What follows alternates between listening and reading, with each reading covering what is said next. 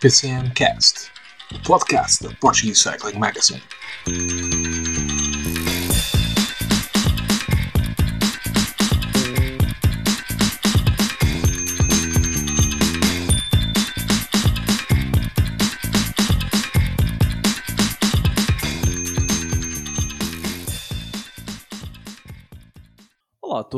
Todos, sejam bem-vindos ao PCMcast, o podcast da Portuguese Cycling Magazine, episódio 25 desta terceira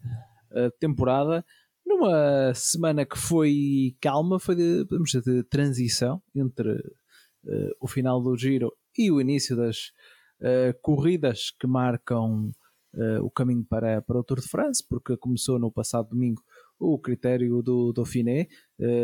também houve algumas, algumas corridas em França, como a clássica do Mercant Tour, uma clássica de montanha na, na, zona, na zona dos Alpes. Uh, tivemos também a, a, clássica, a clássica de Bruxelas, tivemos a volta à Andaluzia uh, feminina, uh, tivemos em Portugal também a volta a Portugal do futuro e hoje, até como foi uma semana mais, mais soft,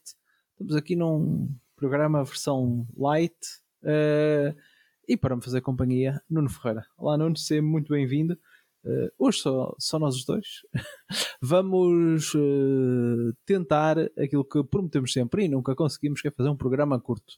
Uh, okay. Seja, seja muito bem-vindo. Olá, David. Olá também aos nossos patronos. Sim, uh, vamos tentar fazer aqui um, um programa curto, embora já podemos adiantar que há aqui alguns temas bastante interessantes que podem fazer isto aqui estender mais um bocadinho, mas sim, vamos tentar fazer um programa mais curto. É certo que as atenções, depois de um giro muito intenso aqui para nós, uh, e não, estão totalmente focadas no, no, no, ciclismo, porque foram muitos dias ali de, de desgaste também para quem não faz a prova, para quem acompanha só, mas sim, vamos tentar fazer aqui um apanhado do que se tem passado e tem-se passado aqui algumas coisas interessantes e fazer já aqui também um ponto da situação eh, antes de, de, começar, por exemplo, o, tour já no próximo mês, porque isto até ao tour agora também é um tirinho, portanto acho que está aqui um bom momento para fazermos aqui uma análise e sobre o que podemos esperar nos próximos dias até, até ao início do tour. E como, como eu dizia, já a pensar no tour, começou o critério do Dauphiné, que na altura em que gravamos, leva duas etapas. A primeira uh, vencida por uh, Christophe Laporte, uh, da Jumbo Visma, numa vitória tangencial sobre o uh, Ergots, que estava, que estava em fuga e foi apanhado a menos de 100 metros da meta. mas foi uma, uma vitória onde até o campeão do Tour uh, Jonas Vingegaard deu uma, deu uma mãozinha fazendo a aproximação ao final para, para apanharem o, o fugitivo que uh, uh, resistia ainda àquele, àquele pelotão. E na segunda-feira em que gravamos foi o, no, no, o regresso de um homem que andava, não vou dizer que meio esquecido, mas andava desencontrado com, com as vitórias, porque Ala Filipe voltou uh,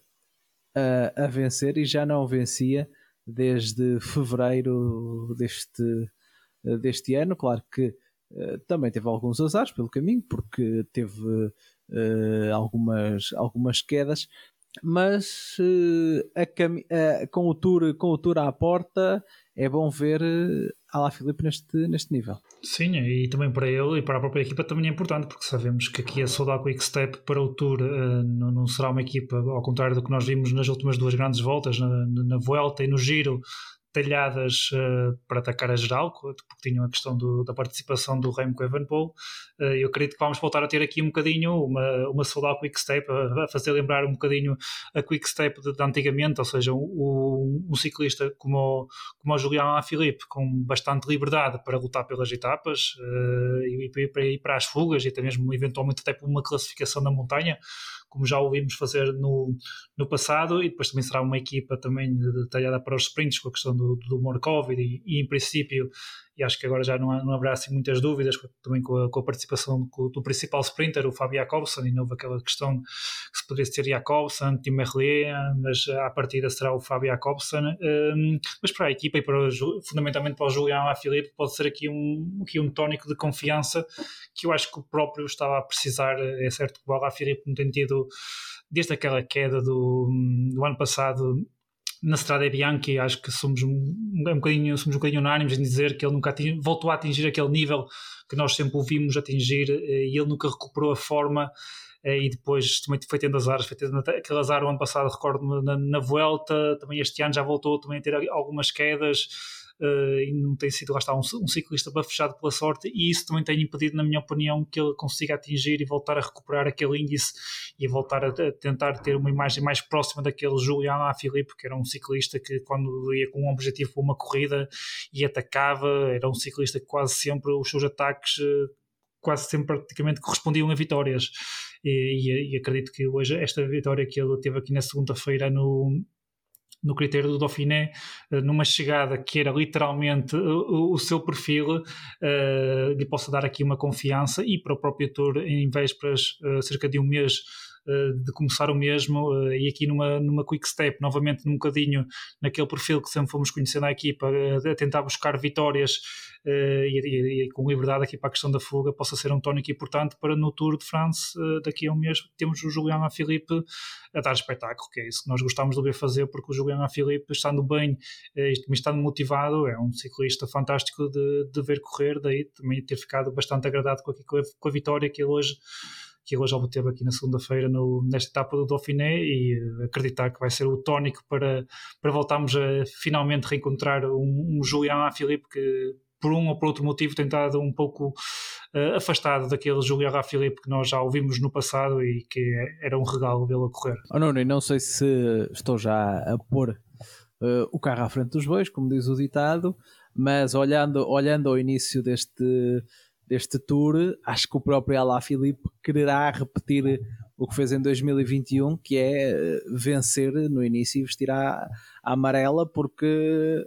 é, uma, é, uma, é um início do Tour que até faz um bocadinho lembrar esse 2021, porque são etapas uh, duras logo, logo no início que podem assentar a um corredor do, do estilo dele. A última, a, última, ou melhor, a primeira, primeira, a primeira etapa uh, termina logo numa, numa, pequena, numa pequena subida de, de um quilómetro e tem pelo caminho uh, subidas eh, bem duras. Uh, por isso,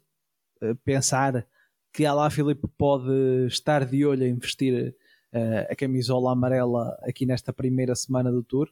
e mesmo ser o primeiro camisola amarela, como fez em, em 2021, se bem que ele na, na sua história tem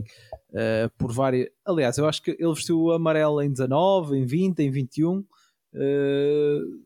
só não vestiu em não vestiu em 22 porque não participou, por isso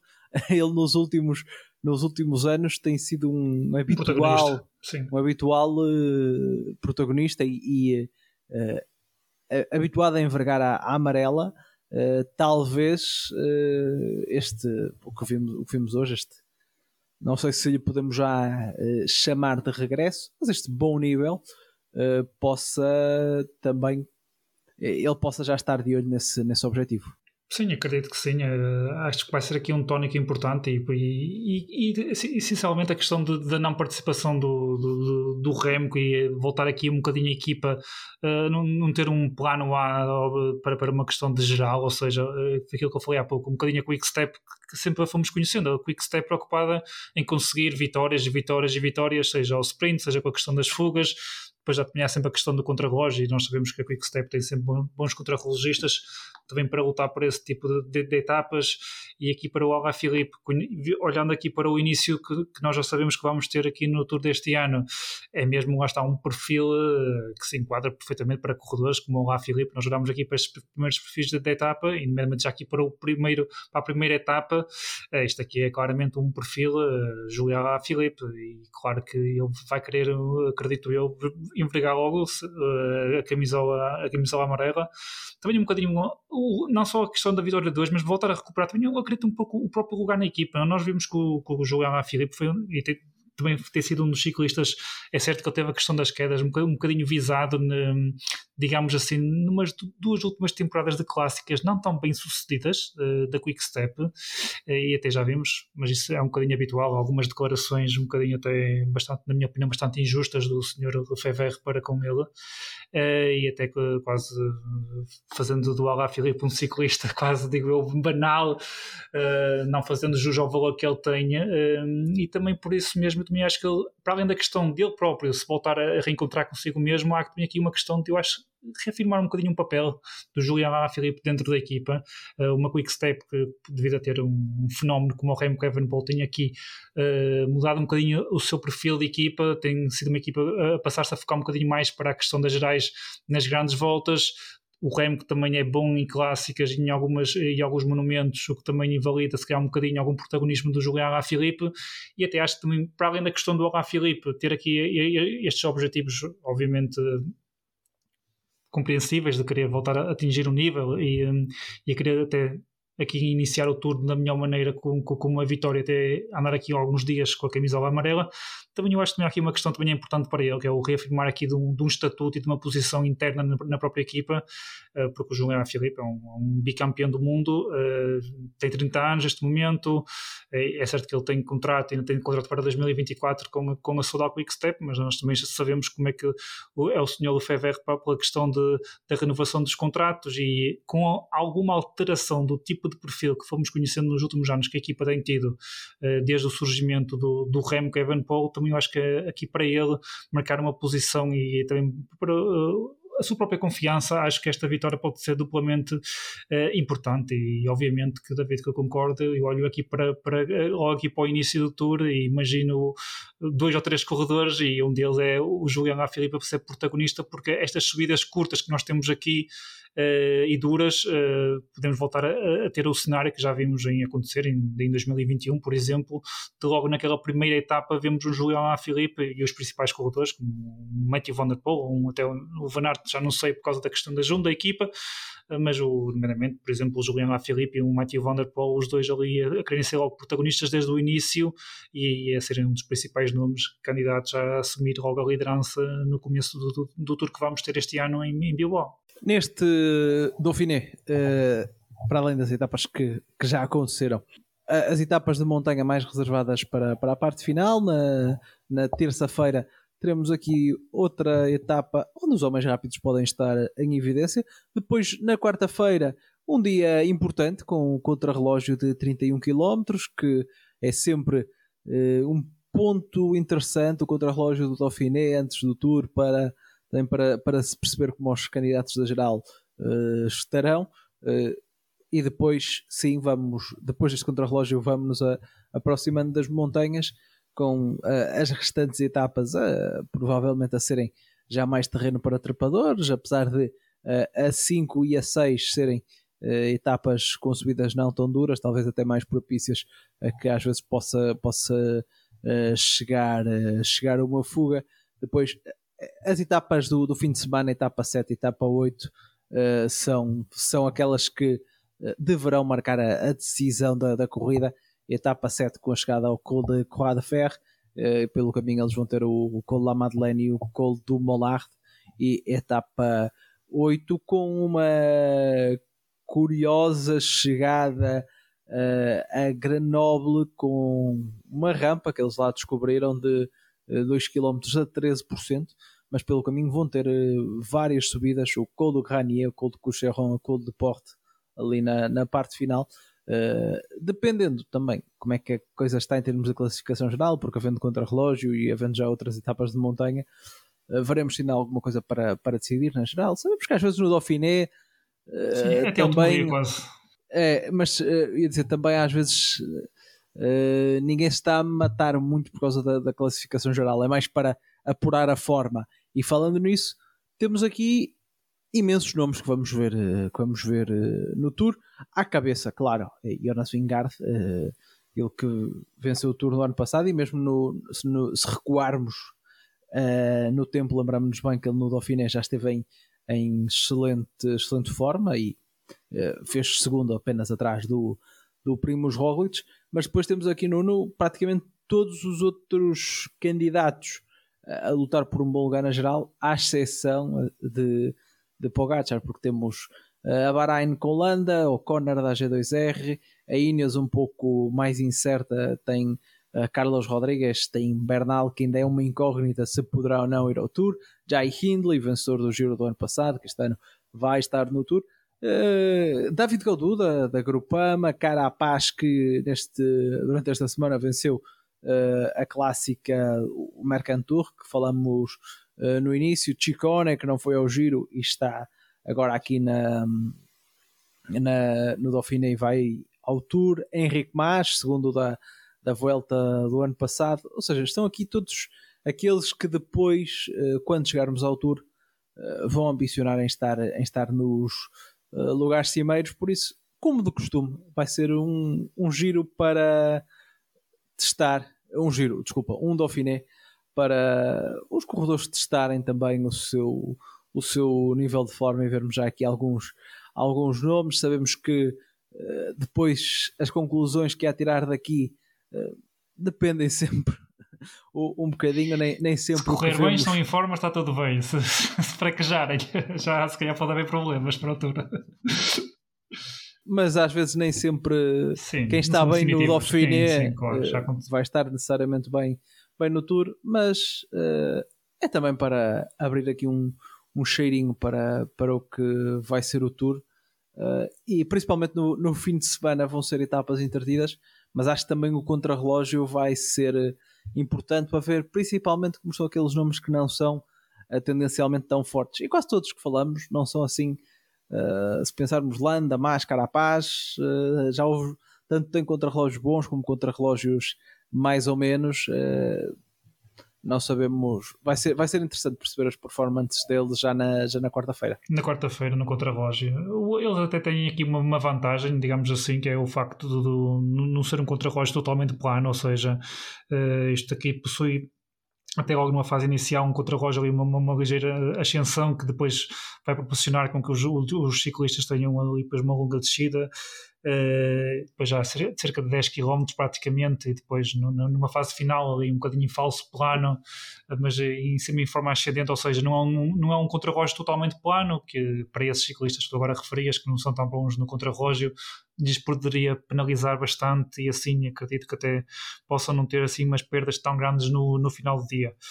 concordo com o que estavas agora há pouco a referir também na questão do percurso, etapa de sábado e domingo, tu já referiste aí as contagens de montanha que eles vão ter e não, não vale a pena estar a repetir, são duríssimas e dependendo ou não de se a corrida está decidida, uh, podemos ter um grande espetáculo uh, nelas. Uh, quanto aos candidatos, eu, eu permitiria, acho que só aqui uma, uma ligeira diferença face ao que vamos ver no Tour, uh, nos, nos, nomes, visto que, como tu referias, eles estão cá todos praticamente. É só mesmo uma questão de não haver Pogacar e, digamos assim, aqui na, na UAE poderemos assumir aqui, se calhar o principal candidato aqui para o Dauphiné ser o Adam Yates, é talvez aqui a, a diferença. Eu concordo que o, para mim o Jonas Vingard é o principal candidato, é o, é o daqueles corredores é o mais forte que temos visto, na minha opinião, esta temporada. E também é aquele que, embora tenha tido na, na, na, etapa de segunda-feira aqui abaixo do, do, do, do Steven Kruiswijk, um, continua a ter um, também o um melhor bloco a acompanhá-lo. É certo que agora com esta baixa pode haver aqui se calhar um bocadinho lecas de outras equipas a poderem atacar mais o próprio Vingard e a própria Jumbo, embora nós, nós já vimos no ano passado no Tour a forma fantástica com ciclistas como o Laporte, o Nathan Van o Benut uh, conseguiram defender e, uh, a liderança da equipa em etapas de média e alta montanha, pelo menos numa fase inicial e não permitiram quaisquer ataques dos, dos seus rivais uh, e isso poderá ser aqui um ponto também já interessante para que vamos ter uh, eventualmente a acontecer depois no Tour, mas ainda assim, mesmo com esta, com esta, com esta baixa que eles tiveram, a Jumbo e aquilo que tu há pouco também referias, uh, ontem vimos o Jonas Vingard uh, lançar o sprint para o Laporte e de facto a Jumbo é, é uma equipa completa mesmo na, na exceção da palavra, eu acho que muito do sucesso deles é isso, é o facto de eles serem uma equipa e mesmo que, que os ciclistas todos eles gostam de ter o seu estatuto e tenham o, o seu próprio ego, eu acho que, que na Jumbo eh, há ali de facto um, um, espírito de equipa e que todos nós já vimos, eh, se nos lembrarmos desta temporada e na, na temporada passada, o, o próprio Roglic a, a oferecer vitórias no ano passado no Dauphiné, que deixou vencer naquela célebre etapa final o Jonas Vingard, também vimos o ano passado e este ano o Van Aert a oferecer vitórias ao, ao próprio Christophe Laporte. De facto, lá está, isto já, já são vários casos em que eles têm a oportunidade de, de bizar e até fazer quase os três primeiros lugares de, de etapas e de, de, competições, porque eles de facto correm como uma equipa e por isso acho que o Vingard aqui para, para a questão do Dauphiné é o nome mais forte que eu tenho apontado. Depois, claro, há, há sempre aqui os outros, os, os, outros corredores que de facto podem ser aqui o mais interessante de, que eventualmente poderemos ter para este Dauphiné. Eu vejo um Galdo uh, que tem expectativas porque ele portou-se muito bem no, no, no Paris-Nice. Uh, Recordar-me que na última etapa uh, ele foi o único que conseguiu, na, altura, acompanhar o Pogacar, ou tentar acompanhar o Pogacar. Uh, na altura, o Jonas Vingar não conseguiu, inclusivamente, acompanhar os dois. E numa fase inicial, o David Goldo conseguiu acompanhar o Pogacar. É certo que o Goldo é penalizado pela questão do contrarrelógio, mas ainda assim eu acho que o Godul tem aqui também uma boa oportunidade para, para marcar uma posição também na equipa. Eh, se calhar daqui a pouco vamos falar aqui de algumas questões internas na Groupama, eh, mas e também tem aqui um, um, bloco bastante interessante, ou seja, tem aqui dois nomes que eu queria destacar, que é o Madouaz e o pronto, mais um craque aqui, um miúdo a aparecer, o Lenny Martinez, que estou curioso para perceber o que é que eles poderão fazer no apoio aqui ao David Godou. Depois, para este Dauphiné, eu acho que o Adam Yates também pode ser um candidato. Um, ele vem de vencer a volta à Romandia. Tem aqui uma rara oportunidade de liderar uma, uma equipa que nós sabemos que quando está Pogacar presente, a liderança é para Pogacar e depois quando não está Pogacar, as lideranças, por norma, uh, são para João Almeida, Ayuso e para Adam Yates. E esta aqui, novamente, mais uma oportunidade que ele tem de liderar uma prova de uma semana que eu acho que é a cara dele. Eu acho que o, pronto, pode ser um bocadinho injusto para o Adam Yates, mas eu acho que ele não, não tem perfil para três semanas, embora já tenha conseguido um bom resultado num tour continuo a achar que a sua grande praia são as provas por uma semana e tenho aqui até também aqui um bloco interessante para acompanhar na montanha, um, um Mateo Trentin que é um todo terreno e depois para a montanha o Rafael Maica e o próprio Félix Grox-Schattner que também é um, um corredor interessante, depois tinha sempre o Michael Bieri também para, para, para etapas ali mais, mais acidentadas o Carapaz, que então, lá está que referimos que venceu na última semana uma prova. É certo que o Carapaz hum, não tem tido aqui resultados muito de destaque, mas o Carapaz já costuma ser assim, tem sido, a carreira dele é muito isto, ou seja, o Carapaz é um ciclista que normalmente marca um objetivo e depois nesses objetivos costuma surgir bem e os objetivos, neste caso para este ano, sem dúvida, é aqui o Tour, Aliás, o Tour, e ele queria liderar o Tour, uma equipa no Tour, é um dos principais motivos que o fez abandonar a Ineos e embradar aqui pela, pela Education First. Portanto, também poderá já apresentar aqui um nível de forma já é, é ainda mais próximo de, do, do, do, pico para o Tour e poderá ser aqui um dos protagonistas a animar a animar já o, o Dauphiné na luta pela geral. E depois eh, eu tenho aqui um, vários nomes apontados. Estou como tu, David Ineos, eh, aqui uma incógnita. Tenho aqui Dani Martinez. Nós sabemos que o Dani Martinez eu, eh, já começa a ser um bocadinho a imagem de marca dele, capaz do melhor e do pior. É aquele Dani Martinez que pode vencer a volta ao Algarve e, e depois desaparecer na, na, na, na, prova por etapas seguinte. E, não o vermos sequer. Ao Carlos Rodrigues, que também vai estar este ano no Tour e na Vuelta. Uh, não sei qual é que. Eu acredito mais que sequer na Vuelta possa ter um papel diferente do que vai ter no Tour, portanto já não compete há três meses, para mim é uma incógnita. Há também a incógnita Bernal, embora eu confesso que de Bernal não espero muito. Depois também tenho aqui o bloco da Movistar com o Henrique Mas. É certo que o Henrique Mas desiludiu um bocadinho ali com, com, as clássicas das Ardenas e também tem este duplo objetivo de Tour Vuelta. Não sei até que ponto ele já estará no máximo das suas capacidades uh, já neste Dauphiné e, e queira arriscar muito. Uh, aqui no, no Dauphiné, na, nas vésperas de, dos seus dois grandes objetivos da temporada, o Tour e a Vuelta. Na Movistar, eu tenho aqui eh, um ponto de interrogação, o Mateo Jorgensen, gostava de ver o Jorgensen, embora nós já saibamos que ele vai sair da, da Movistar, eh, mas eh, ele tem dado ótimas indicações esta temporada e hum, também poderá ser aqui um agitador e eventualmente aqui um homem forte para a Movistar tentar eventualmente numa das etapas mais acidentadas que vamos ter a partir de quinta-feira, conseguindo colocar numa fuga até e poder ter aqui a oportunidade de, de discutir um, um dos primeiros lugares na classificação geral. Depois também há aqui a Bora, que traz aqui o, além do Emmanuel Buchmann, mas principalmente traz aqui o Jay Hindley, e tenho aqui algum, alguma curiosidade em percebermos o, Jay Hindley, não, não podemos descartar, ele, é o, ele é o, não é o vencedor em título do Giro, mas venceu o Giro ano passado, portanto este ano apontou à altura e perceber como é que ele já estará aqui no, no Dauphiné e por fim aqui uma incógnita de Ciccone por causa da ausência que ele teve no giro com a questão do Covid, perceber em que forma ele se apresentará aqui. O, tu já referiste também há pouco o Mikel Landa, que nunca, nunca, nunca podemos descuidar. É certo que não é aquele corredor que nós vemos uh, a ganhar etapas ou a ganhar provas, mas é sempre um corredor que acaba até por ser regular e fazer sempre os primeiros lugares nas gerais. Quando olhamos ao final de, de, das classificações, há o próprio Ben O'Connor e o Guilherme Martin, mas eu acho que isso também já se calhar seja talvez um pouco alargar demasiado aqui uh, o leque. eu acho que será aqui um, um Dauphiné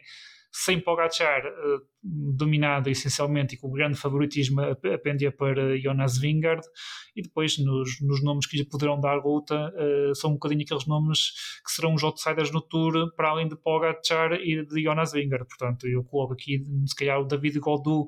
e, e o Adam Yates um bocadinho à frente do, do depois de um, de um, de um Carapaz e depois há aqui algumas incógnitas que eu tenho que só com, com o decorrer da corrida é que poderemos ter mais algumas certezas. Ainda assim, em face destes números que eu agora citei e até do percurso muito interessante que eu acho que aqui o Dauphiné tenha, eu acho que temos tudo para ter aqui um bom espetáculo nos próximos dias uh, e ajudar aqui a passar isto um bocadinho mais depressa antes do tour começar. E Nuno, tu já, já tocaste nesse ponto, não é? Uh, falar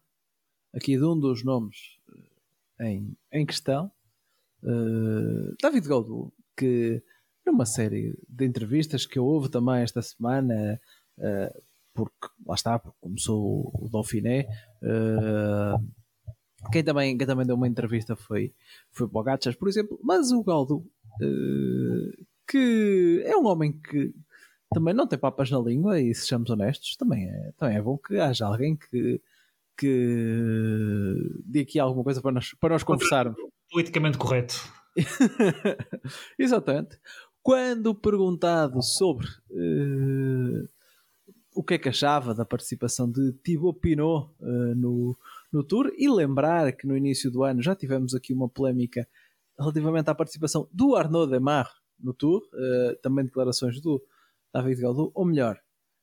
e estas foram declarações. Na altura tinha sido algo que o Gaudu tinha escrito no, no, no Discord.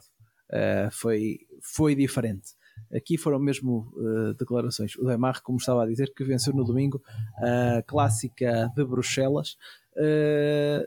o Galdu disse que se o Pinot decidir vir ao Tour é porque ele vai estar pronto, mas que é algo que Uh, não, uh, não preocupa muito, já tem, já tem muito que se preocupar com os seus treinos, com a sua preparação uh, e que não, não vai pensar muito nisso. Diz que é, é uma coisa que cabe ao Marco Madio decidir quem vai. Mas disse também: eu tenho a minha opinião, mas vou mantê-la para mim. Aí já foi um bocadinho politicamente correto. uh, por isso, uh, que opinião é, é, é, esta que tu achas que David Galdu tem que prefere manter só para ele? A opinião que prefere manter para ele é que já vai ter que levar com, com o Demar e acho que eu queria muito também ter que levar com o Pinot, portanto porque o Demar ao ir ao Tour uh, já vai ter pelo menos ter ali algum corredor para, para fazer a questão dos, dos lançamentos, pelo menos um, uh, como costuma ser a panagem normalmente acontecer com os ciclistas que apontam às gerais, em que, em que quando levam um sprinter para as grandes voltas leva sempre o sprinter e mais um homem, e o, se é o, o, obviamente o David Gauduli depois do, do, do, último tour que fez e das boas prestações que tem feito nas etapas das provas por etapas por montanha que envolvem as principais montanhas ele tem correspondido bem e isso eu, próprio às vezes se calhar menosprezo um bocadinho o David Gauduli mas ele, ele tem conseguido corresponder tem conseguido estar nos primeiros lugares ser o, dos primeiros dos outros digamos assim quando tirando aqueles nomes que nós quase definimos muitas vezes como os extraterrestres. O David Gauduli passa um bocadinho pelos pingos da chuva porque lá está, contra esses homens é difícil fazer algo, mas ainda assim ele tem correspondido. E como é óbvio, ele tem as suas próprias ambições e gostaria de ter aqui uma Grupama uh, apontada como principal objetivo uh, apoiá-lo uh, numa prova como o Tour e tentar aqui um, um pódio possivelmente à geral. Só que ele, ele começa a ver que se calhar uh, dos sete homens que, que o poderiam acompanhar, o Demar e o seu lançador uh, já não poderão estar ao seu lado para as etapas de montanha e da média montanha, etc. se depois o Thibaut Pinot vai, é certo que o Thibaut Pinot pode dar uma ótima ajuda na montanha, mas eu acho que depois de ele ter vencido a camisola da montanha no, giro, a ter feito um bom lugar à geral, eu acho que o Thibaut Pinot a ir para o Tour, eu acho que o objetivo dele, pelo menos, agora não poderá falhar, será a questão da vitória na etapa. E o, Dema, e o David Godu, obviamente, que este não é o, o, cenário ideal para ele. Ele preferiria ter a equipa toda em volta de si e não ter uma equipa que já começava a ficar um bocadinho, se calhar, dispersa ao ter um sprinter para, para lutar pelas vitórias ao sprint. Agora já também depois pode começar a ter um outro objetivo com a questão do,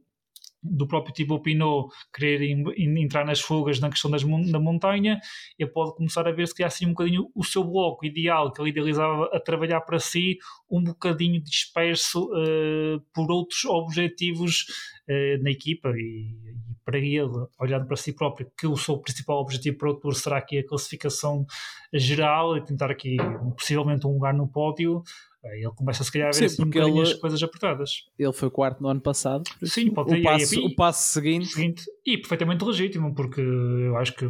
somos unânimes em dizer que acho pelo menos é a minha opinião, mas acho que no que também tenho lido é a opinião geral. Acho que à partida vamos voltar a ter aqui uma questão de vingar de Pogacar no Tour e depois há aqui um, um leque de ciclistas que estão bastante alargado, uh, no qual se enquadra perfeitamente o David Gaudu, que conforme eu estava a dizer, e até, até mesmo para mim às vezes passa um bocadinho pelos pingos da chuva despercebido, mas se nós olharmos é um ciclista que consegue ser regular e consegue, e consegue conseguir bons resultados. E ele, o ano passado, lá está esse quarto lugar à geral, e eu acho que é mais do que legítimo ele neste momento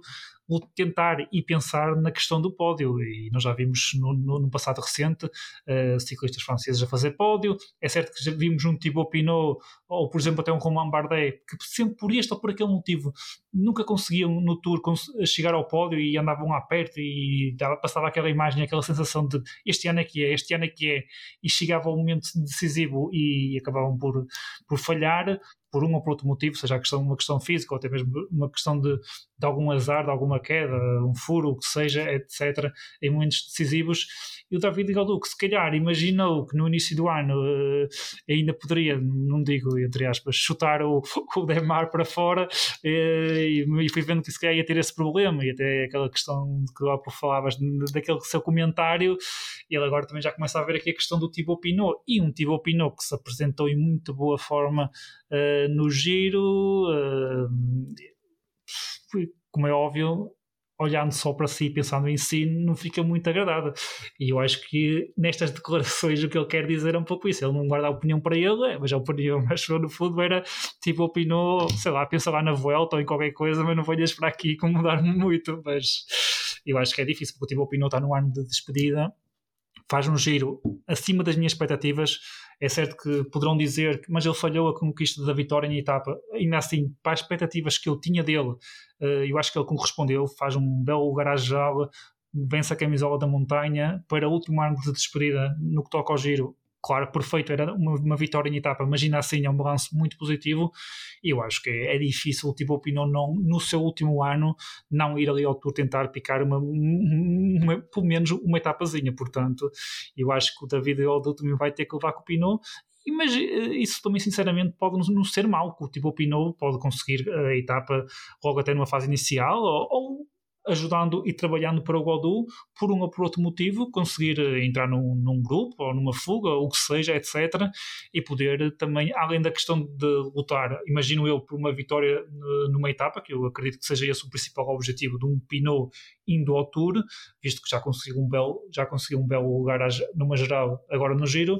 Uh, não significa que pelo facto do tipo Pinot ir ao Tour um, não possa ajudar o David Gaudu depois nas etapas mais difíceis. Agora, no cenário ideal para o David Godou, isto, não, não, não, claro que não é o cenário ideal para ele, não, não, é, não é o que ele preferia. Ele preferia se calhar, se calhar ter um, um, outro corredor, se calhar com menores qualidades do que o Thibaut Pinot, mas que tivesse ali se calhar um bocadinho mais um papel de, de o ajudar e não um ciclista como o Thibaut Pinot, que obviamente estando presente tem um estatuto e acredito eu que mesmo na própria comunicação social francesa haverá ali um empolgamento para que o Thibaut Pinot e até mesmo da questão dos seus fãs, nós sabemos que o, Pinot tem uma grande região de fãs, uh, vá tentar, estando no Tour, tentar pelo menos uma vitória numa etapa e uma vitória numa etapa também não acredito que seja numa etapa qualquer, também acredito que seja numa das etapas mais importantes que o Tour vai ter, portanto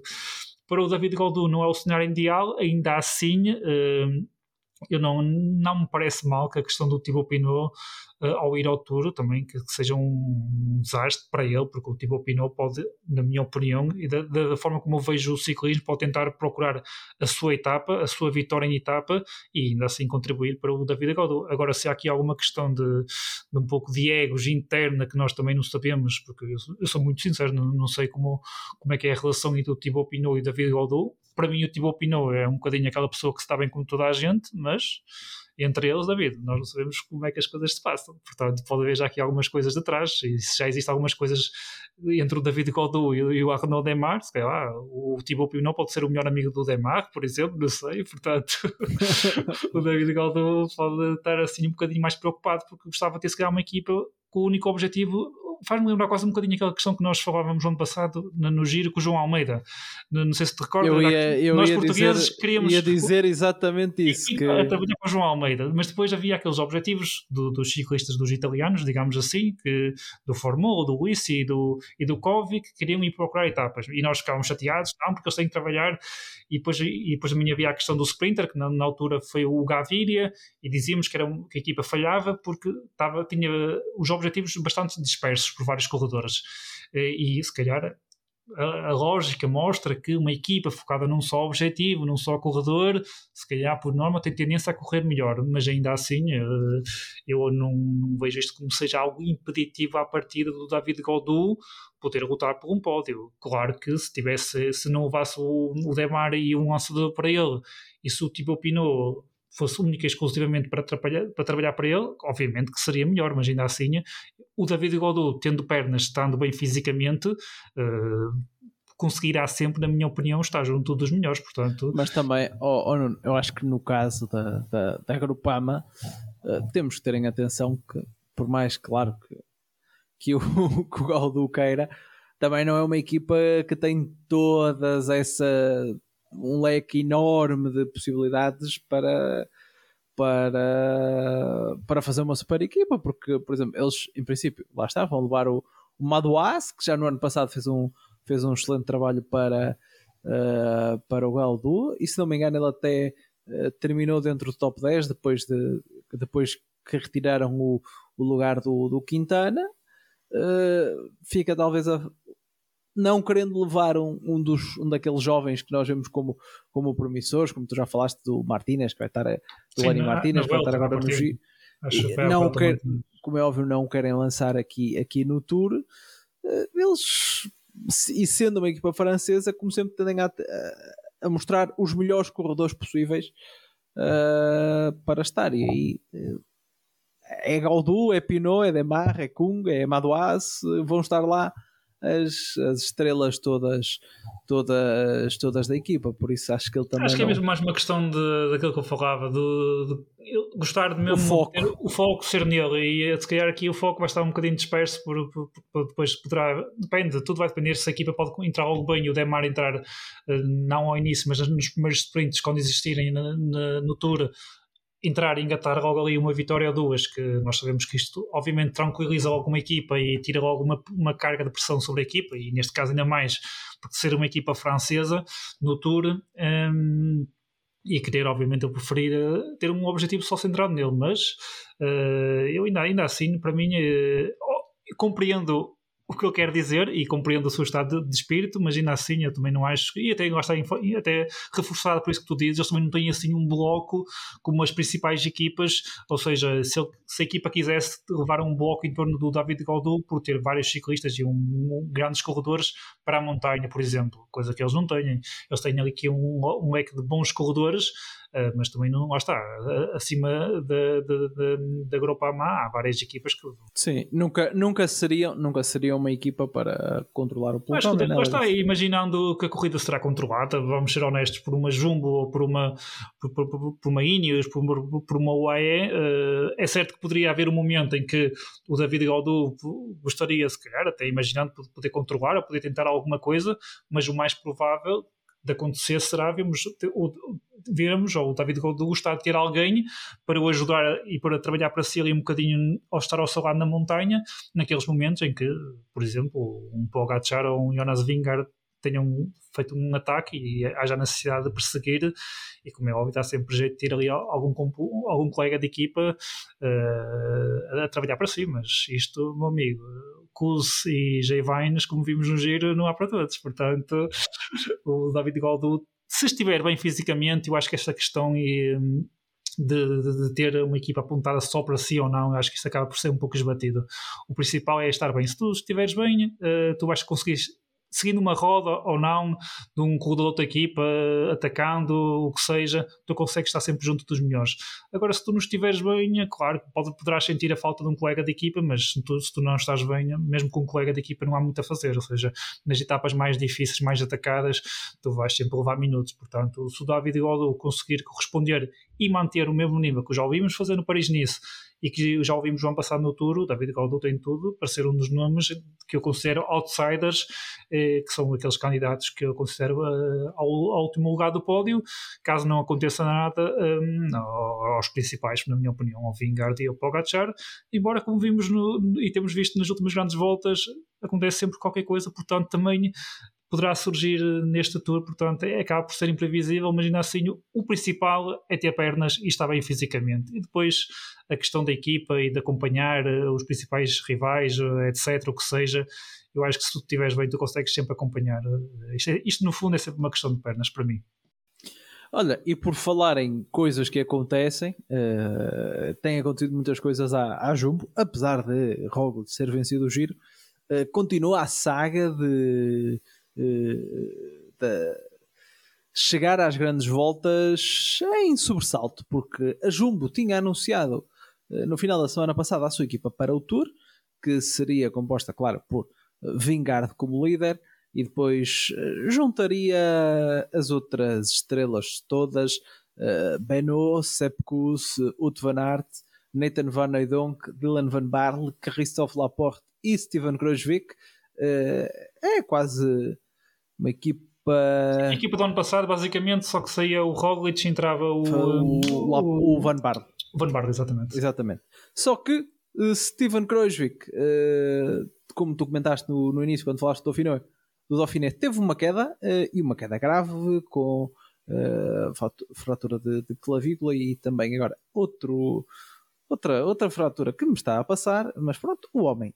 não vai de certeza ao Tour de France, já entrou para, para o seu lugar uh, Vilko Kelderman, que lembramos, Nuno, era o corredor que ia fazer companhia ao Roglic uh, no, no giro, mas caiu no, no terreno Adriático quando estava no, no, no top 10 da, da corrida. Uh, por isso, ele já não corre desde essa altura, vai fazer a volta à Suíça. Por isso, a Jumbo chega aqui, vai ter aqui que fazer mais uma vez uma, uma alteração uh, no, seu, no seu planeamento. Uh, Kelderman uh, não é propriamente perder, perder qualidade, é um, é, um excelente, é um excelente corredor, até porque ele tem na sua história top 10 em praticamente toda, se não me engano, em todas as grandes voltas. E, e foi uma das grandes contratações da, da Jumbo para este ano, mas há esta incerteza porque lá está, era um corredor que não corre desde, desde a lesão, mas mais uma vez a, a, a, o azar a bater à porta, à porta da, da Jumbo, uh, já era certo, pelo menos, que, que Roglic não iria não iria fazer, tentar fazer as duas, as duas corridas seguidas. Isso sempre que vai, vai fazê-lo. mas eles anunciaram a equipa tendo até, até algumas críticas sobre por, tem uma equipa quase onde levam todo, todos os seus ases das, das clássicas e não levam e, e levavam apenas Kuz e Krojvik como grandes estrelas da, da montanha, se bem que se o Otto Van Aert tiver como no ano passado é, é, sempre, é sempre mais um Uh, mas mais uma vez eles a terem aqui um, uns, dias, uns dias de azar. Sim, novamente ter aqui uns dias de azar. Eu, eu recordo que nós já tínhamos falado até neste escalamento, da, neste possível escalamento da equipa para o Tour logo no início desta temporada, foi quando foi conhecido, foi quando existiram as apresentações das equipas e surgiram as primeiras declarações e quais é seriam os objetivos da equipa e dos corredores para a temporada. E falámos logo nesta questão do, do Roglic ir ao giro não, e, não, e não ir fazer o tour, como é que poderia ser a equipa hum, e que quem iria assumir aqui o lugar do, do, do Roglic na, na questão do tour. Um, e desde logo até achei que era o melhor cenário e, e tudo mais, e, e, e, nesse aspecto a Jumbo anunciou logo praticamente as equipas que iriam ao Giro e ao Tour,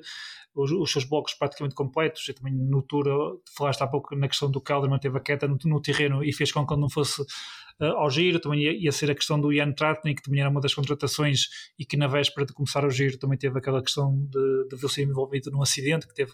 também teve de não participar no Giro,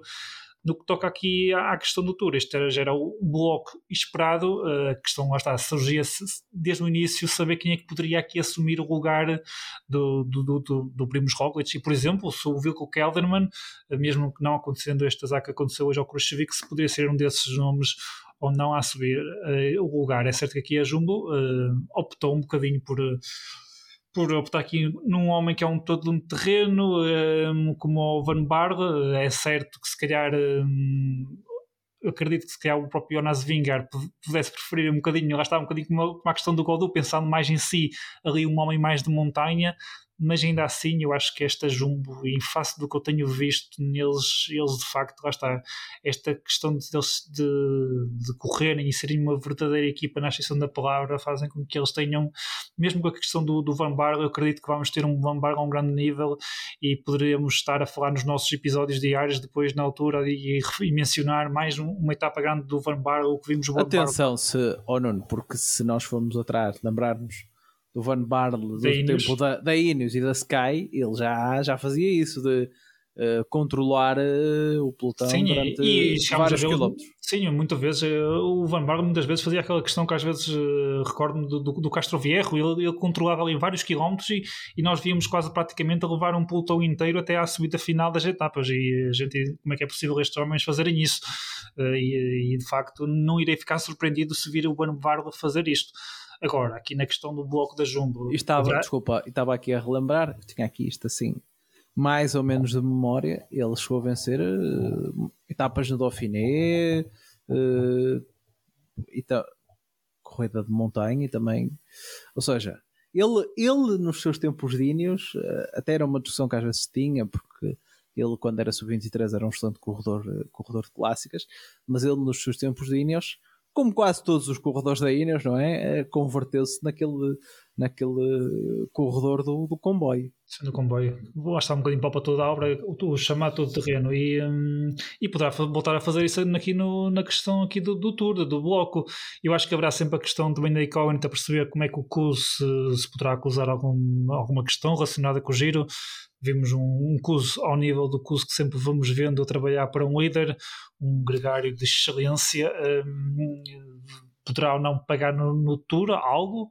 Uh, eu creio que não, que uh, fazendo o giro e o tour e depois não indo à volta, não, não, não, haverá, não haverá problema para o Sepp Kuss na sua temporada e na questão da sua forma, porque ele é um, de facto acho que é um gregário de, de confiança. Uh, o Valto Van Aert, eu imagino sempre o Valto Van Aert, pronto, já sou suspeito, mas o Valto Van Aert imagino sempre em grande forma e eu sei capaz de tudo e voltámos a ver ao nível que vimos no ano passado. Portanto, eu não acho que desse aspecto, eu, eu percebo que se calhar poderia ser mais tentador, até imaginar agora assim de cor, olhar aqui para a Jumbo e vir-me à cabeça um Cohen Bauman, até não havendo aqui esta questão do abandono do, do, do havendo, pudesse vir até um, um, um Vilko Kelderman para o, para o lugar que o ano passado foi assumido pelo Roglic, ainda assim, uh, se calhar, uh, não, não, não creio que, se vá perder muito, porque também a Jumbo eu acho que terá de ter aqui um bocadinho uma forma de correr do ano passado, porque este ano não haverá um Jonas Wingard, nem haverá um Primos Roglic, nem haverá um Pogacar a cair, se calhar novamente na, na, mesma estratégia que caiu o ano passado, portanto é uma nova corrida, são novos fatores, novas dinâmicas, também não sabemos como é que o Pogacar depois também vai estar, ele teve agora, pela primeira vez desde que vimos o Pogacar no alto nível, tocou-lhe um azar a ele, tocou-lhe uma queda a ele, ele conseguia sempre até agora escapar, mas tocou-lhe a ele, eh, eu acho que ele vai voltar a estar no mesmo nível eh, que sempre conhecemos, mas ainda assim é algo que só com a corrida e com o tour é que poderemos tirar depois as dúvidas, mas ainda eu sei que é fácil e até é tentador dizermos que, ok, se calhar aqui é Jumbo sem o Roglic e se as coisas não correrem bem, eu acredito que vai ser um assunto que vai ser puxado e que vamos tocar nele e referir, hum, se calhar não deveria ter vindo aqui alguém mais forte para a montanha e um Roglic ser substituído por um Van Barle, se a Jumbo não descuidou um bocadinho aqui mesmo a questão do, do, do Pogacar eh, e se achou que neste momento era a equipa que mais domina o pelotão e que são eles que comandam a corrida, não creio que será assim dando por aí. Eu acho que desde que o Jonas Vingard consiga estar ao nível que vimos no ano passado, estes corredores, o Laporte e o Thies Benut e o próprio Nathan Vornedonk, uh, com esta dinâmica de equipa, com este companheirismo que eles têm, eles de facto acho que depois fazem aqueles espetáculos que fizeram no ano passado, em que eu confesso... Aliás, se lembrarmos, por exemplo, eh, que foi uma no giro do ano passado, no tour do ano passado foi muito afetado pelas quedas, o Benut fez uma última semana de, de, de grande nível. Recordei-me agora, o, o Khrushchev também abandonou, eu também creio, creio, que foi por queda. Eh, ele abandonou no final da segunda semana uh, e eu creio que não quero estar agora enganado se foi por Covid ou se foi por queda. Eu creio é, foi, por queda, foi por queda, foi por queda. queda exatamente, ele abandonou no início, no final da segunda semana por queda e lá está, e na última semana o, já não havia, já não havia Roglic, já não havia Khrushchev e depois vimos um, um Benut e um Aporte a um nível que eu era isso que eu ia agora referir, eu não imaginava vê-los. Portanto, se eles mantiverem depois esse nível, que eu acredito que vão manter, porque lá está, esta forma de correr da Jumbo e estes pequenos pormenores que tu há pouco no início do programa nós falávamos, temos visto o, o, o, o Jonas Vingard a lançar o, o Laporte.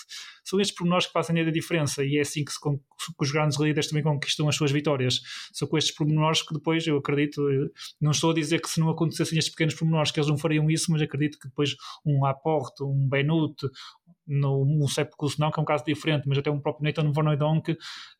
deem um bocadinho mais, não de forma propositada, mas consigam dar um bocadinho mais devido a este espírito de união e de equipa que eles têm e que deem mesmo tudo de si na estrada em prol dos seus líderes e que isso no final, uh, eventualmente, eu considero que possa fazer um bocadinho a diferença. Portanto, a questão aqui do, da Jumbo para, para, para o Tour, é certo que estão aqui a, a ter estes azares, eu não sei, eu trago uma notícia daqui a pouco. Eu não sei se vamos voltar a ter aqui antes do tour começar o, o mesmo que se passou uh, no, no giro, com a questão antes do giro começar, com vários casos de Covid que, que assoaram a jumbo um, e que fizeram com que eles tivessem ali algumas alterações de última hora, mas ainda assim eu percebo que é tentador dizer, ok, não está aqui o Roglic, falta-se aqui um nome com mais peso para a montanha, mas ainda assim, da forma como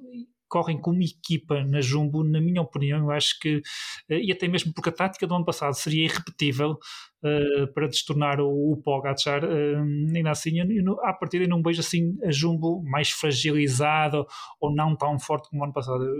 Coloca Jumbo na mesma ao nível que estavam o ano passado, ou seja, aqui um, um bloco forte em torno do Jonas Vingard, e se o Jonas Vingard estiver em forma, estiver bem, uh, será à partida, na minha maneira de ver, assim, antes disto começar, acho que é um bocadinho unânime, será uma luta entre Pogacar uh, e Jonas Vingard, uh, depois quanto ao bloco, creio que não será por aí, porque a Jumbo apresenta aqui um bloco forte e o Sepkus estando ao seu nível, é certo que tu viu que o Kelderman, falavas na questão de, da queda que ele teve no terreno e, e, essa foi a única prova que ele fez até este ano, mas eu ainda assim também acho que o, Kelderman sempre foi um ciclista fiável, tem, como tu referias, ele tem vários top 10 ao longo da sua carreira como, como nas grandes voltas e aqui mesmo num papel de, de, ter que trabalhar para alguém, eu acho que já nesta mudança que ele fez para a Jumbo, ele já sabia que, que esse seria o seu papel, portanto também acredito que ele, desde que esteja em forma, também possa ser aqui um grande apoio para a montanha. Não, não é um Primos Roglic, mas ainda assim é um Vilko Kelderman. Também será aqui um, um, nome de peso, na minha opinião, para ajudar o, o, o Jonas Vingard, se calhar até consegue ajudar um bocadinho, imagino eu, um bocadinho melhor o Jonas Vingard do que se calhar um Steven Kruiswijk que nestes últimos anos não temos visto uh, a ficar tanto naquela parte final do comboio da Jumbo, temos visto que há um Steven Kruiswijk a ser um dos primeiros a ser chamado ao serviço e depois no final a entrar em outros e aqui se calhar até o, o, o Jonas Vingard com o Vilko Kelderman consegue também aqui um bom, um bom eh, ciclista para, para aquele bloco final juntamente com o Sepp para serem os seus principais gregários para, para a montanha. Se bem que se eles tiverem a mesma sorte que no Giro, ainda vão ter que trocar aqui mais 4 uh, ou 5 até, até, até a corrida, é assim, até a corrida começar. A questão do Roglic ir ao Tour né, nestes últimos dias, opa, é assim, se, se o Jonas acontecer alguma coisa, espero que não, o Jonas Vingard, eu já não digo nada, portanto. podemos arranjar sempre maneira de, de criar aqui hum, algum interesse, mas, mas sim, esperemos também que não, e, porque senão também isto começa a ser um bocado complicado, também nos desejamos mal aos ciclistas, pelo amor de Deus. Nuno, e já para engatinharmos tudo, uh, tu disseste que trazias aí uma notícia uh, relacionada ao Tour, uh, vamos já uh, colocar tudo seguido qual é, é está na Cycling Weekly. É aqui uma questão de, devido a, ao que nós assistimos no, no Giro de Itália, devido a um Covid, eh, aos inúmeros casos que surgiram de Covid e que acho que ninguém esperava. É certo que fomos um bocadinho sendo alertados de, dias antes da prova começar, nomeadamente quando aconteceu o, o, o Chicone, quando ficámos a saber que ele não iria ao Giro, mas ainda assim eu acho que ninguém imaginava a sucessão de casos que nós viemos a ter e o que acabou por acontecer no Giro. Portanto, eh, aqui a notícia refere que sem selfies e sem autógrafos para o Tour de France, porque haverá um, um protocolo restrito relacionado com a Covid-19, ou seja, ao abrigo do que aconteceu no, no giro uh, deste ano e daqueles vários surtos que, que surgiram, nomeadamente na primeira semana, um, ehm, o Tour de France já está aqui a estabelecer um, um programa uh, restritivo no, no, que toca aos contactos com, com, com, os adeptos, ou seja, isto aqui é vinculado pela, pela agência de notícias, a Reuters, uh, que teve acesso aqui a, um, a uma espécie do, do, do, que, do que será o protocolo e que pronto, tem aquelas regras que nós vimos no passado e que será novamente implementadas, ou seja, a questão para todos os membros da equipa, respeitar as questões dos, do, do, confinamento, os limites de, com as interações com, com o público, as equipas estarem numa espécie de bolha, uh, respeitar aquela questão do distanciamento social, evitar uh, comer fora, ou seja, os ciclistas e as equipas e os, e os elementos do staff fazerem a refeição todos juntos nos hotéis em que depois vão estar no final das, das etapas infelizmente, haver, haver algum distanciamento e não se aproximarem muito dos, dos espectadores, ou seja, aquela questão que vem aqui retratada no título da notícia, evitar a questão das selfies e dos autógrafos, ou seja, isto aqui é uma parte triste, e, mas também lá está compreendo até em face do Tour, que, em face do giro, do que aconteceu no giro, que no Tour e a, e a organização tome desde já medidas para depois não estarmos aqui também se a falar e dizer que a depois do que se passou no giro, a organização devia ter feito alguma coisa e que não foi feito nada, eu consigo compreender. É, não imaginava, confesso, que no início do ano estarmos novamente a falar deste assunto, mas é, de facto, em face do que aconteceu no giro, parece que aqui o Tour acaba de,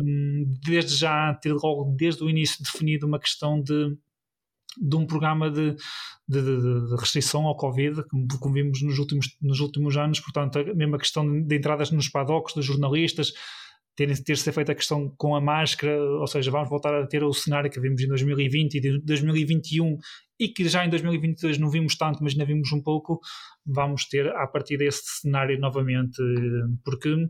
e aqui no final da notícia também refere isso, por exemplo, o Juliano Filipe referia uh, ao equipe na semana passada que, por exemplo, no, no voo que faz para, para, para, a participação neste, neste critério do Dauphiné, que, por exemplo, ele era a única pessoa que, que, que estava a usar máscara, não é? E, e, até mesmo nós às vezes falámos e vemos as notícias e comentámos esta questão do, do que está acontecendo no ciclismo com a questão do Covid e as pessoas, muitas vezes a reação é, mas o Covid isso nem existe, já não se ouve falar em lado nenhum e no ciclismo está a acontecer isso o que é certo é que está, por vários fatores, não interessa estar aqui a explicar. Uh, talvez por serem ciclistas que um dia estão a correr a zero, a zero metros de altitude e noutros já estão a mais de 2 mil metros de altitude, seja um, um bom exemplo para, para tentar justificar isso. E aqui no final da notícia há aqui também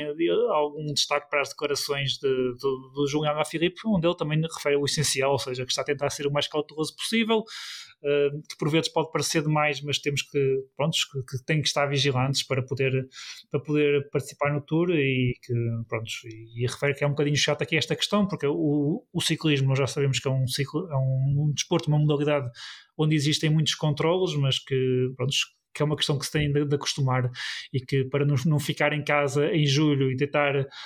por terra todos os sacrifícios que foram feitos ao longo da temporada. Vão, ter que, depois, os ciclistas que forem participar no Tour, uh, iniciar aquela, aquela bolha sanitária que nós vimos no passado suceder e que vão, vão ter que voltar a fazer este ano. Estar ali uh, duas semanas, cerca de 15 dias, ali em bolha, em equipa, evitando os contactos exteriores para não correrem risco. E é como ele diz no, no, aqui no final mesmo talvez as medidas sejam muito pesadas, mas uh, ele realmente quer fazer o tour e é que lá está. É aquela situação em que os ciclistas é prova talvez aqueles mais que querem participar e obviamente depois do que aconteceu no giro acredito que não, não, não vai haver facilitismos porque no que toca ao ciclismo o Covid não desapareceu, aliás está bem presente como nós vimos no giro, é chato, é mau para, a questão do público, eu estou a imaginar ali aquele início em Bilbao e poderia ser, e que certamente será uma grande festa, é certo, mas no que toca aqui ao contacto e a, e a comunhão entre o público e o e os ciclistas possa haver novamente ali algumas medidas um pouco mais restritivas mas opa, temos que ser um bocadinho honestos em, em, eh, para a modalidade, infelizmente terá de ser, porque também acredito que, sempre, que é sempre mais chato. Vemos um, uma notícia de um corredor que apanhou ou que teve um caso de, positivo de, de, Covid, em que se possa suspeitar que foi devido a um contacto com alguém do, do exterior, do, que não, do que não ser feito nada. Portanto, é pena, uh, mas aqui o Tour já tomou as suas medidas e, enquanto organização e enquanto gestão daqui desta prova, parece-me que, do ponto de vista organizacional, foram as medidas necessárias e, e certas fazer é pena, eh, tenho, gostava que este, este assunto aqui na questão do ciclismo já tivesse resolvido. Eu também confesso que no início do ano, quando via o Jonas Vingard na questão do Gran Caminho, a dar as entrevistas ainda de máscara, me fazia um bocado de confusão e até eu dizia que se calhar já, isto aqui já é um bocadinho demais, tudo bem ser cauteloso, mas se calhar aqui o Jonas Vingard já está a exagerar, mas pelos vistos ele, ele estava certo, eles tinham informações que nós não tínhamos e de facto é pena, mas acho que é, é, um mal necessário. Se queremos ter os melhores e queremos ter espetáculo, não, não, não podemos perder os corredores, porque mesmo assim, mesmo com esta questão de, dos, contratos, dos contactos serem restritivos e de haver as bolhas, tal como já aconteceu nas grandes voltas do, do ano passado e dos últimos anos, desde, que, de, desde a questão da pandemia, há sempre, mesmo assim vai haver sempre, possivelmente, esperando que não, uh, sempre alguns corredores a poderem e a terem que abandonar a corrida durante a competição devido a casos positivos. E o ideal será sempre tentar que, que esses casos a acontecerem, aconteçam em menor número possível, portanto, é pena por um lado, mas também por outro lado eu compreendo aqui a questão da organização do Tour e ter tomado estas medidas, porque do ponto de vista de quem gera uma corrida como o Tour, do ponto de vista da gestão, parecem ser as medidas mais adequadas e mais corretas a serem tomadas. Pois, uh, eu acho que é exatamente como tu disseste no início. Eu vi agora muita, uh, muita gente também a reclamar que a tal história, como tu dizes, uh, Covid já, já nem é pandemia, já é uma doença já é uma doença como as outras. E claro, se pensarmos em nós como um dos mortais, é uma doença que agora é, é tratada como mais ou menos como, como as outras. Já não há aquele, tudo aquilo que tivemos no. E as pessoas fazem muito esta, esta confusão. Nós sabemos que uh, a nível social o Covid uh, provocou aqui muitas. Uh, pá, há muitas, muitas questões, não, não vou, sim, não vale a pena alongar, não vou sim, aqui ah, sim, alongar, sim. mas as pessoas fazem esta, fazem esta confusão como que uh, a, corri a corrida ter aqui uh, um protocolo para, para se precaver uh, que isto é uma que isto é uma cabala e que as, e que as, que as vacinas foram um, um estudo experimental e tudo mais a corrida está-se a precaver para não, não acontecer, não perder os seus, os seus corredores e, e depois não nos estarmos aqui a queixar que, a que nada foi feito, exatamente. Que, que nada foi que... feito e que um dos protagonistas teve que ir, teve que ir eh, para casa. Acho que Nós... para mim é simples assim. Eu percebo que, que seja chato e é, e percebo que se calhar até para quem vai uh, à corrida, seja, exemplo, eu vi muitos. Uh, não vou entrar por esse, por esse campo, que eu estava a dizer que vi muitos uh, espanhóis a queixar-se, porque eles vão ter lá o início e certamente pretendiam estar com os corredores, e também porque, no geral, o cycling Twitter uh, espanhol é, é muito chato, gosta de se queixar de tudo, mas pronto, se temos para, para, para outras conversas. Uh, mas lá está, o ciclismo é um, é um desporto que tem a sua especificidade e numa grande volta tu precisas estar pronto para no dia Exato. E tens todos, os dias, dias, todos os dias, isso é que é a diferença, exatamente. Não é Tu... Mesmo remontando a casos do que nós tivemos no, no recordando ali, voltando a 2020 e 2021 noutras modalidades, a questão havia que eles, ok, podiam, poderiam acusar, poderiam mesmo ter sintomas, mas que imaginando ali no caso do futebol e de outras modalidades, tinham sempre ali uma semana ou duas de recuperação em que a equipa não jogava praticamente e não havia problema e voltavam, ok, no ciclismo, como é óbvio, se tu tens um caso além de teres uma etapa que pode ser super desgastante, e basta só dizer que, imaginar, tem que fazer uma etapa com 170 km, 200, o que seja, mesmo que não tenha grandes dificuldades e grande desnível, já é super desgastante. E não podes parar, tens que competir todos os dias, portanto, acho que só isso por si só já, já diz tudo, portanto, não, se tu não estás bem, tu, mesmo que tu tenhas, tu tens uma gripe normal do dia a dia, muda de cabeça, tu por vezes já nem vais trabalhar, porque não, não consegues, estás com febre, estás com temperatura, dói-te várias coisas, não, não consegues ir, ir, trabalhar. Quanto mais podemos aqui tentar assemelhar um bocadinho os sintomas de, do Covid, aqui da, gripe, quanto mais aqui os, os, corredores que no dia a seguir têm que ter etapas com enorme dificuldade, em que já se eles estivessem a 100% e sem nada, teriam etapas muito difíceis e muito desgastantes, quanto mais estando doentes eh, e ter que fazer essas etapas, como é óbvio, depois não, não, eles, eles, não conseguem fazer e acabam por ter, por ter que abandonar. E depois, se nada fosse feito, íamos estar aqui a discutir, íamos estar a ouvir os, os, os comentadores, narradores durante as provas, quilómetros a fio a dizer se a organização do turno tinha sido amadora ou não, como, como ouvimos do giro, de terem facilitado, a questão da, quick, da Quick Step, quando foi aquela célula imagem, logo no final da primeira semana, do, do Remco sair do, do, com os corredores, de, com os seus colegas de equipa no helicóptero, uh, que, que, iam todos sem máscara, sem, sem, sem, nenhuma proteção, e depois veio a, questão do Covid, se isso também não foi algum amadorismo, alguma irresponsabilidade da, da equipa, sabendo que no que até, até se colocou, até, até a questão dele ter beijado a namorada. Exato, a questão da namorada, já me esquecia que ela tinha ido ali a dar-lhe um beijinho ali à estrada, numas etapas. Portanto, íamos estar aqui um bocadinho a assistir a estas novelas e, e lá está. Se depois for um corredor assim eh, discreto, que pronto, já a partida é um gregário, é um corredor não muito cotado, até acaba por passar despercebido. Quando toca as grandes figuras, aí depois sim está lá a polémica e,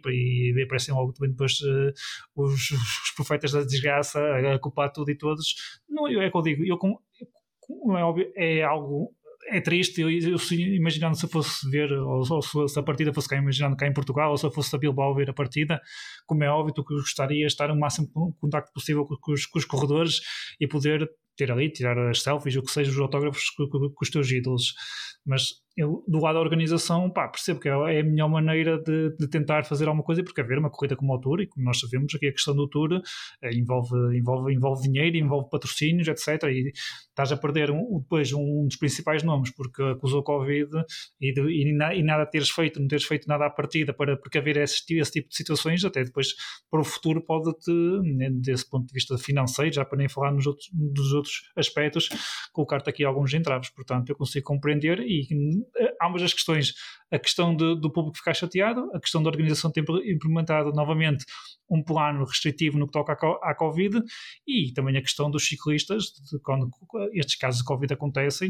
terem que abandonar porque isto não é como outras modalidades em que tu tens um dia, um, um dia mau, ou que estás a questão do Covid positivo, tens o teste, tens os sintomas, mas vais para casa uns dias e depois voltas à competição e à partida já estará tudo bem mais dia menos dia. Aqui no dia eles não podem ir para casa, eles no dia a seguir têm que estar a competir e muitas vezes com etapas super complicadas, com enorme desníveis de altitude, portanto, eu acho que consigo compreender todos os lados e, e, perceber porque é que o ciclismo ainda continua a ter, a Covid continua a ter de impacto no ciclismo, algo que quando, está, quando falámos com, com outros com outras pessoas que não estão tão ligadas à modalidade, ou até mesmo quando nós vemos estas notícias a surgirem, seja na televisão, seja até na,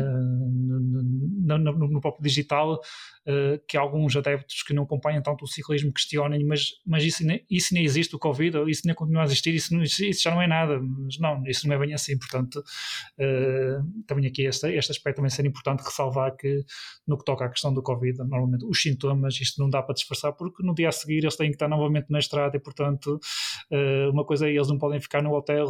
ali uns dias a recuperar e voltar, ou seja, eles no dia seguinte têm que estar na estrada e só subir para cima da bicicleta e fazer os, uns quilómetros que seja, já é complicado, quanto mais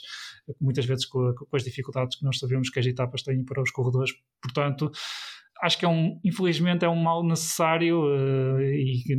espero sinceramente que aqui na questão do Tour não, não tenhamos que voltar a falar nisso, que era algo que eu não imaginava no início da temporada estarmos a falar disso no giro e, e aqui a um mês do tour, mas que, que possa passar em vão e que nós no final da, da corrida não tenhamos necessidade de, de, tocar nesse ponto como, como, nesse aspecto como tivemos a necessidade de, de, de, tocar e vai sempre ficar relacionado um pouco com o giro, que um, dos, um dos principais candidatos à vitória final teve que ficar afastado pela questão do Covid. Eu uh, não trago uma notícia, Nuno, mas para encerrar o PCMcast uh, desta semana, uh, temos o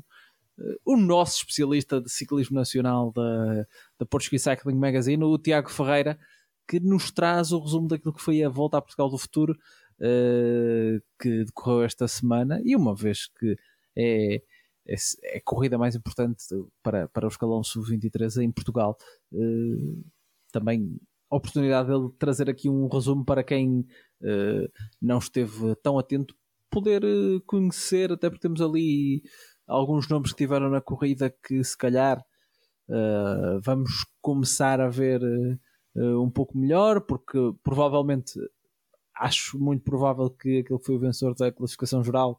o, João Silva, até possa este ano correr a voltar a Portugal uh, de elites. O, vencedor da etapa rainha vai estar a correr pela, pela Bardiani aqui na segunda, na segunda parte da época. Por isso, tivemos aqui nomes que vocês vão co começar a ouvir falar uh, dentro em pouco, por isso fiquem com o resumo uh, do Tiago desta uh, volta a Portugal do futuro. Nós voltamos para a semana. Um abraço. A 30 edição da Volta a Portugal do Futuro, terceiro grande prémio CMTV, teve João Paulo Silva da Kelly Simoldes UDO como grande vencedor da prova. O jovem gondomarense uh, imiscui-se numa, numa lista de, de grandes vencedores. Uh, o, o, ciclista uh, vai fazer companhia a Joaquim Gomes, Oscar Pereira, José Azevedo, Dani Moreno, Rafael Silva, Jónio Brandão, Ruben Guerreiro ou António Carvalho, ou seja, uma lista enorme de ciclistas de grande valia, quer em termos nacionais como em termos internacionais e um, é um feito, uh, um grande feito, uh, quiçá o melhor da, da carreira do, do ciclista gondomarense, que, que já tinha vencido o título nacional, de campeão nacional de, de em 2020. No entanto, uh, esta, esta prova de sub-23 é, para já no seu palmarés, é, é, a prova mais, mais importante e, e com mais valia que tem, que, que tem no seu, que agora inclui no seu currículo. Uh, a corrida foi, um, teve quatro etapas. Uh, Pode-se dizer que as fugas estiveram em, em, grande destaque nesta edição, porque três das quatro etapas acabaram em fuga, ou seja, a, a fuga levou de vencida três quartos desta volta a Portugal do Futuro. A única etapa que não terminou em fuga foi a etapa rainha da prova, no Alto São Macário. Um, e, um, e, e decidiu-se muito, esta volta a Portugal de futuro decidiu-se muito em, nos, uh, no minuto e 10 segundos que, que João Paulo Silva na, no primeiro dia conseguiu, conseguiu amelhar. Um, nesse primeiro dia foi, tivemos uma dobradinha da, da High Level Just Sport, grupo, grupo Tormo, com a Francesco Benassar a, triunfar e, e, e Sérgio Darder um, a ficar em segundo. Uh, nesse dia, Sérgio Darder, através das bonificações, uh, conseguiu ficar com a liderança, teve, teve com a liderança ainda até, até São Macário. Um, e depois, no, no segundo dia, tivemos mais uma vitória de uma equipa espanhola, neste caso da One Lightfoot, da malha Tecnosilva Bembibra. Uh, mais uma fuga, como já havia dito, uh, esta, esta, esta volta a Portugal de,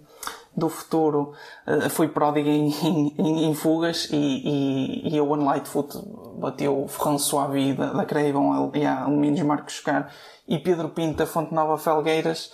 Um, neste dia a fuga ganhou 51 segundos ao pelotão. Uh, no entanto, estes, estes três ciclistas não, acabariam por não, não conseguir lutar pela classificação geral. E ao terceiro dia tivemos, uh, tivemos a única etapa que não chegou em fuga, uh, a grande etapa desta, desta volta a Portugal do futuro, onde tivemos uh, a vitória do, do, chileno Vicente Rojas do, do Supermercados Freud. para contextualizar um bocadinho, o Vicente Rojas já assinou o contrato com a Green Project Vardiani CSF Portanto, é um ciclista já com valia, uh, reconhecido o seu talento. Portanto, estamos aqui na presença de, de um ciclista que, que, que, levou de vencida a etapa e, e, um, e, tem muita qualidade. Portanto, não era propriamente um desconhecido. E era um dos favoritos esta, esta etapa. Em segundo lugar, tivemos Duarte Domingues, quanto a mim, a surpresa de, desta subida. Chegou só a 4 segundos de, de Rojas. Uh, Convém referir que, que este é o primeiro ano de sub-23 do Arte Domingos, portanto era a primeira experiência de, do, do, ciclista da, da Glass Drive, que é o Oitanicolor, neste, neste tipo de subidas mais longas. Portanto, uh, um teste super positivo às suas capacidades de trepador, uh, fazendo lembrar as capacidades do seu irmão, André Domingos, que também uh, já é ele vencedor de uma volta a Portugal do futuro. E em terceiro lugar tivemos Alexandre Montes, da Credivam LA Alumínios Marcos Car, que quanto a mim foi uh, um nome que talvez me tenha desiludido um bocadinho mais durante esta volta a Portugal Futuro, visto que para mim partia como o principal favorito à prova, não estando eh, Pedro Silva nem Afonso Eulálio na prova, um, era Alexandre Montes, uh, o, o, o, ciclista nacional uh, que eu depositava mais esperanças. Eh, no entanto, não, não, conseguiu, não conseguiu estar a chegar no ritmo de, de Vicente Rojas nem de Duarte Domingos e acabaria por ficar remetido de terceiro lugar da etapa. Na última etapa, mais uma fuga a chegar, uh, neste caso em Águeda, um, Tiano da Silva, o, o sul-africano da, do, da Santa Maria da Feira, segmento época real, uh, o, ciclista da formação de, do Sport Ciclismo de São João de Vieira, uh, levou de vencida esta sua primeira vitória em, em Portugal. Uh, relembrar que ele, ele começou, ele, ele já esteve numa equipa continental sul-africana, na ProTouch. Já, já inclusivamente tinha corrido cá em Portugal. Ele tem, tem familiares de ascendência portuguesa, portanto, ele dá-se, conhece minimamente estes ares e, e levou de vencida o, o, triunfo mais importante da sua carreira até agora. Um, o grupo da fuga era composto por 15 ciclistas, chegou outra vez a fuga, como já havia referido. Diogo Saleiro ficou em segundo e Tiago Alferreira em terceiro. Um, de referir que um, com esta fuga uh, Diogo Saleiro levou de vencida a, a, classificação da montanha e ainda o One Lightfoot, uh, que por um ponto conseguiu suplantar uh, Sérgio Darder na, na classificação dos pontos. Uh, já fui falando um bocadinho das, dos ciclistas mais em destaque e, e daquele que considerei um bocadinho mais da desilusão, também pode-se considerar que a volta a Portugal Futuro para o coletivo da Credibon LA Alumínios Marcos Caro não foi o, não foi a melhor prova para a equipa, eh, visto que traziam uma equipa recheada de talento e, e vão, uh, vão desta volta a Portugal do futuro sem conseguir uma vitória, que era o objetivo principal, uh, até por Diogo Narciso, que, que ao sprint também seria um dos favoritos. Outros nomes a terem minha atenção nesta, nesta volta a Portugal de futuro. Já falei um bocadinho do One Light Foot. Uh, acredito que no futuro próximo vamos ouvir bastante este, o nome deste britânico, porque ele já o ano passado tinha demonstrado algumas qualidades na média montanha, em provas em Itália inclusivamente. Portanto, acho que é um nome que, que, temos que reter para o futuro e, e também dos espanhóis Adriano Benito, que, que estava aqui também no seu primeiro ano de sub-23 e, e, termina, termina, a prova, o, uh, termina a prova em sétimo lugar, o ciclista da Bicicletas Rodrigues Extremadura, e ainda Martin Barreiro Lopes da, do Bigo Rias Baixas, que também protagonizou uma, uma excelente prova. Uh, também foi um dos beneficiados da fuga do primeiro dia, onde ganhou algum tempo e depois também aguentou muito bem no São Macário. E, um, ele ficou uh, com o mesmo tempo do Duarte Domingues, ou seja, os dois primeiros da classificação da Juventude ficaram, ficaram empatados. E, e, foi, e foram assim estes quatro, estes quatro dias de competição, onde as equipas espanholas tiveram em, em grande destaque, em bastante evidência. As equipas portuguesas mais uh, tiveram tiveram mais, eh, mais, mais tímidas não, não, e, e, só no último dia é que conseguiram aparecer com uma vitória. No entanto, João Paulo Silva, sem, sem vencer nenhuma etapa, foi o mais regular e leva aqui uma vitória extremamente merecida e que o irá catapultar para, certamente para, para outros voos, porque ele esteve dois anos em Espanha, não, na Escrivano Sports Team e a aventura não correu muito bem. No entanto, este ano voltou para Portugal e, e, esse, e o talento que ele tinha evidenciado antes no escalão de júniores está a voltar a aparecer. E temos aqui eh, um ciclista para o futuro e para ver o que é que, o que, é que, o que, é que poderá dar neste futuro próximo. Uh, a Portuguese Cycling Magazine